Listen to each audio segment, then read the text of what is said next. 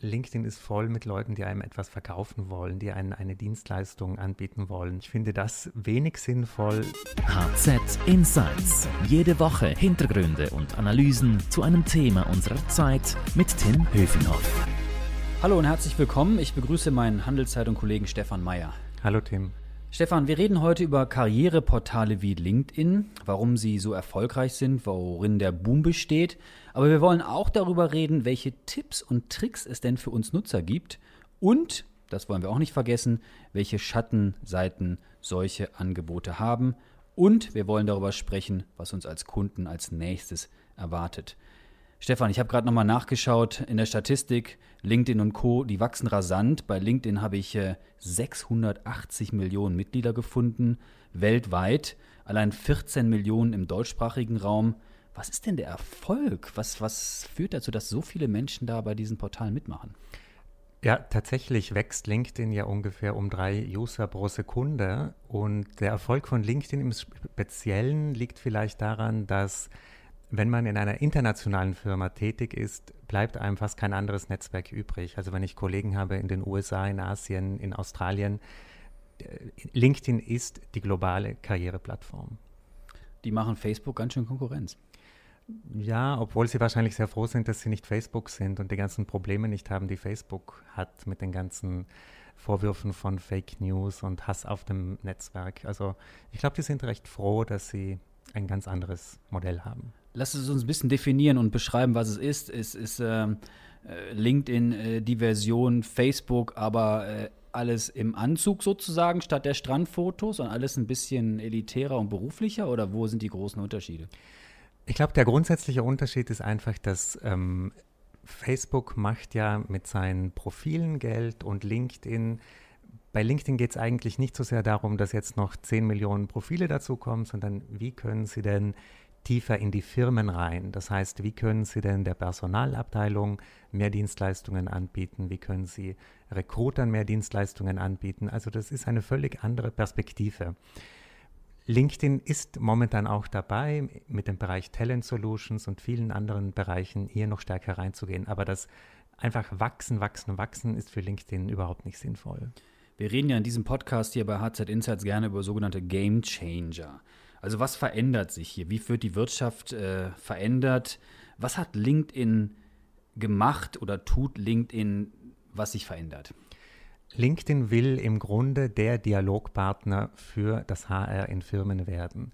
Das beginnt bei der Rekrutierung, das heißt, sie vermitteln die Jobs. Das geht weiter zur Weiterbildung. Seit kurzem gibt es ja bei Premium-Profilen und bei Profilen, für die Firmen auch bezahlen, Weiterbildungsvideos. Also LinkedIn nimmt oder will dem HR ganz viel Arbeit abnehmen. Und das ist eigentlich der Gamechanger ähm, oder der Gamechanger Aspekt, der hier äh, dominant ist. Und warum muss ich bei LinkedIn oder bei Xing oder wie die anderen Anbieter heißen, äh, sein.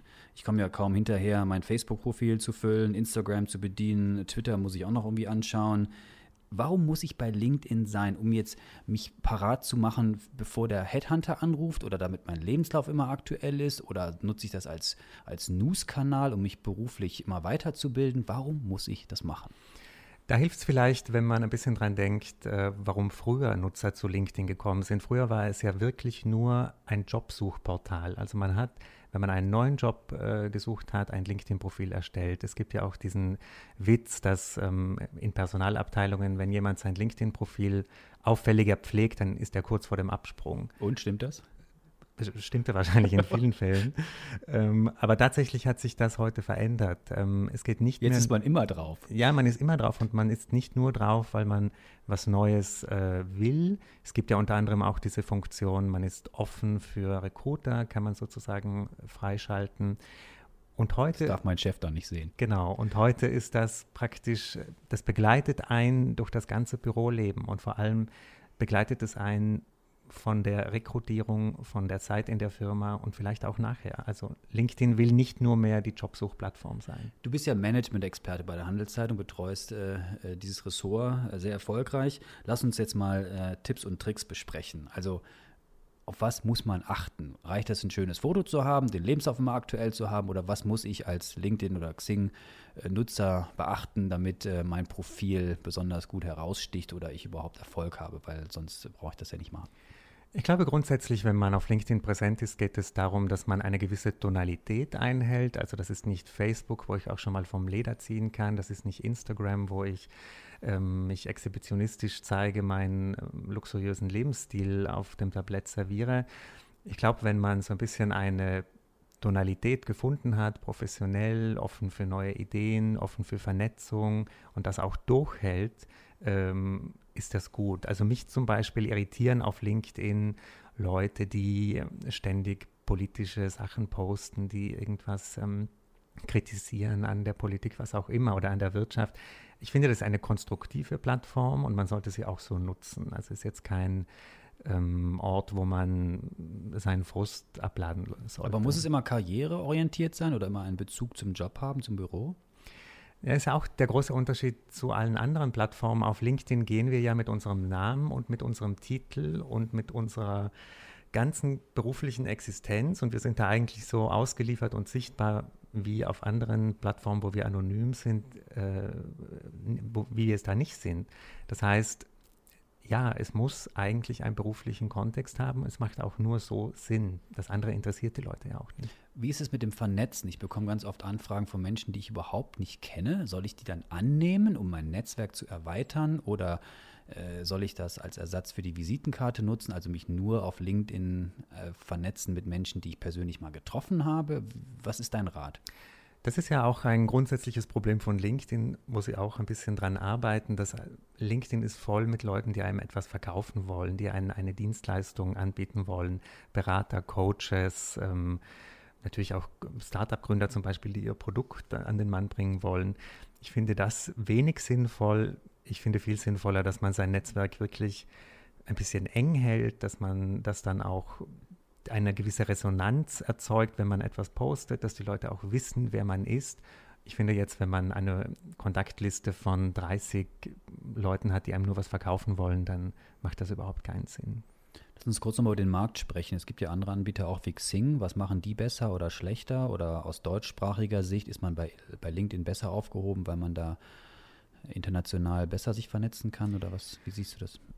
Ja, Xing und LinkedIn sind ja praktisch die kalten Krieger auf dem deutschsprachigen Markt. Ähm, Xing nimmt immer für sich in Anspruch, und das stimmt wahrscheinlich auch, dass man, wenn man wirklich jetzt nur im deutschsprachigen Raum aktiv ist, wenn ich jetzt nur in Österreich, der Schweiz oder irgendwo in Deutschland mein berufliches Netzwerk habe, da ist Xing vielleicht die sinnvollere Variante.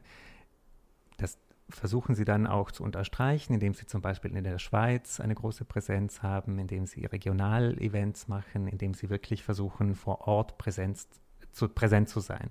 LinkedIn kann das so nicht machen mit diesem globalen ähm, Anspruch, aber sie versuchen natürlich äh, zu verhindern, dass sie dieses Image kriegen, sie sind abgehoben, äh, sie sind kaum wahrnehmbar, nicht erreichbar. Es gibt bei LinkedIn inzwischen auch Regional-Events, also so ein bisschen der Battle, der im deutschsprachigen Raum stattfindet. Was glaubst du, wer wird den entscheiden? Wird der, der Market Leader weltweit LinkedIn davonziehen oder können die, die Xing-Leute ihren lokalen deutschsprachigen Anspruch äh, so gut ausspielen, dass sie vielleicht da auch äh, erfolgreicher sind?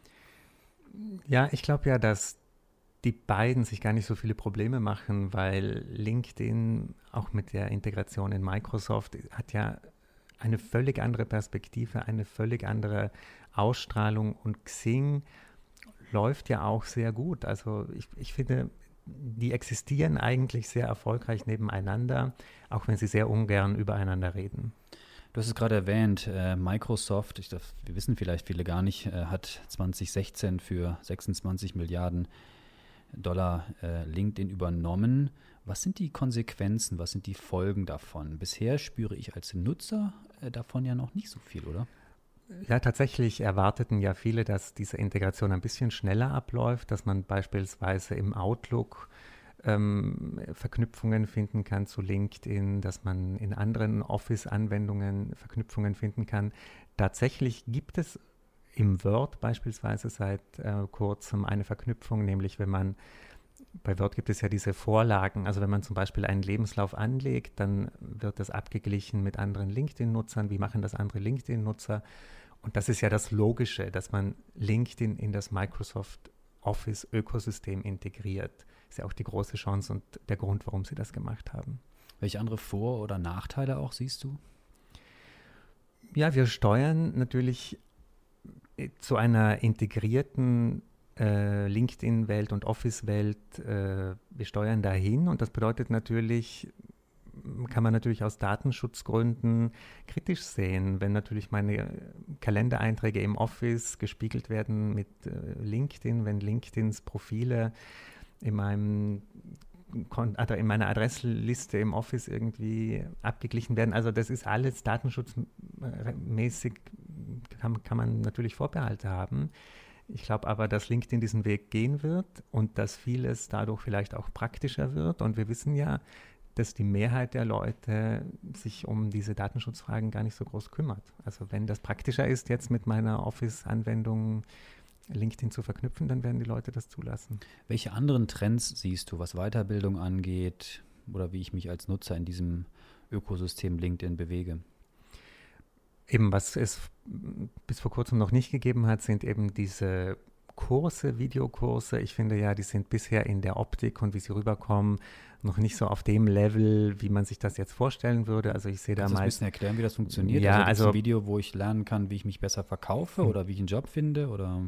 Genau, ganz oben auf dem, äh, in meinem Newsfeed sozusagen erscheint ein Video, wo mir eine Person erklärt, wie ich äh, Drupal benutze, wie ich Excel benutze, die mir Tipps gibt für Content Marketing, was auch immer. Ähm, momentan kommt das für mich noch sehr hölzern daher. Also ich weiß nicht, ob Firmen jetzt wirklich ihre Weiterbildungsprogramme streichen, nur weil es diese Videos gibt. Aber das ist schon die Richtung, in die man gehen will. LinkedIn hat ja auch mit Linda dieses Weiterbildungsprogramm integriert und gekauft. Man will den Firmen natürlich, äh, sage ich jetzt mal, Geld abnehmen, indem man ihre Mitarbeiter weiterbildet.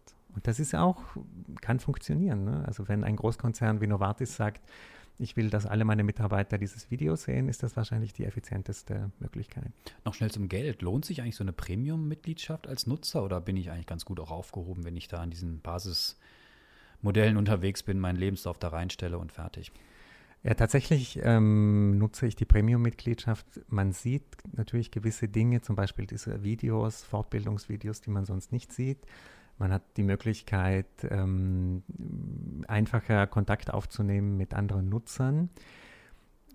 Ich finde aber trotzdem, wenn man jetzt äh, die Gratis-Variante hat und nicht ein extremer Netzwerker ist, äh, lebt man auch damit sehr gut. Und es geht für LinkedIn ja nicht um die Mitgliedsbeiträge der Leute. Ne? Das ist ja wirklich der, der vernachlässigbarste Teil ihres Umsatzes. Es geht um Weiterbildung, es geht um Dienstleistungen, die sie für Firmen anbieten. Das ist ein Business-to-Business-Geschäft und nicht Business-to-Customer.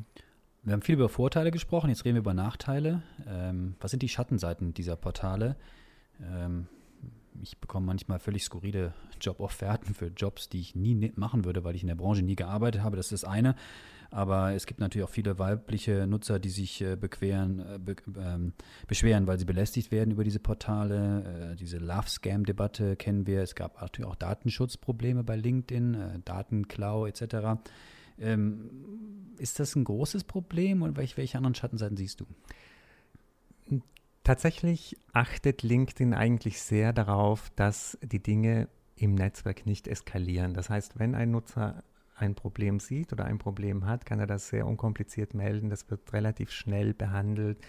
Es wird auch nicht zugelassen, dass da jemand äh, irgendwie Amok läuft in diesem, in diesem Netzwerk. Also LinkedIn macht da schon sehr viel. Tatsächlich gibt es aber äh, Frauen beispielsweise, die sich beklagen, dass es äh, wie so eine ähm, Anmachplattform geworden ist. Also das Tinder. Sie, ja, ein Tinder für im, im Karrierenetzwerk. Und das ist natürlich genau das, was äh, LinkedIn nicht will. Also es ist ganz wichtig, dass man dieses cleane Image und diese professionelle Grundstimmung dort aufrechterhält, sonst äh, verlieren sie auch die Attraktivität für die Firmen und, und das, äh, also wenn die Nutzer zu unzufrieden sind und dort belästigt werden, das ist einfach ein Problem für ihr Image, auch bei Firmen.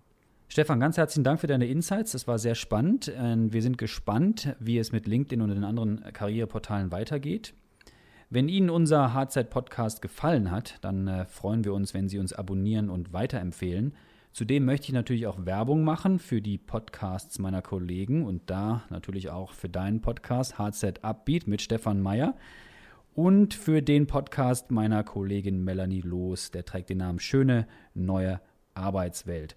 Für Lob oder Tadel erreichen Sie uns unter podcast.handelszeitung.ch.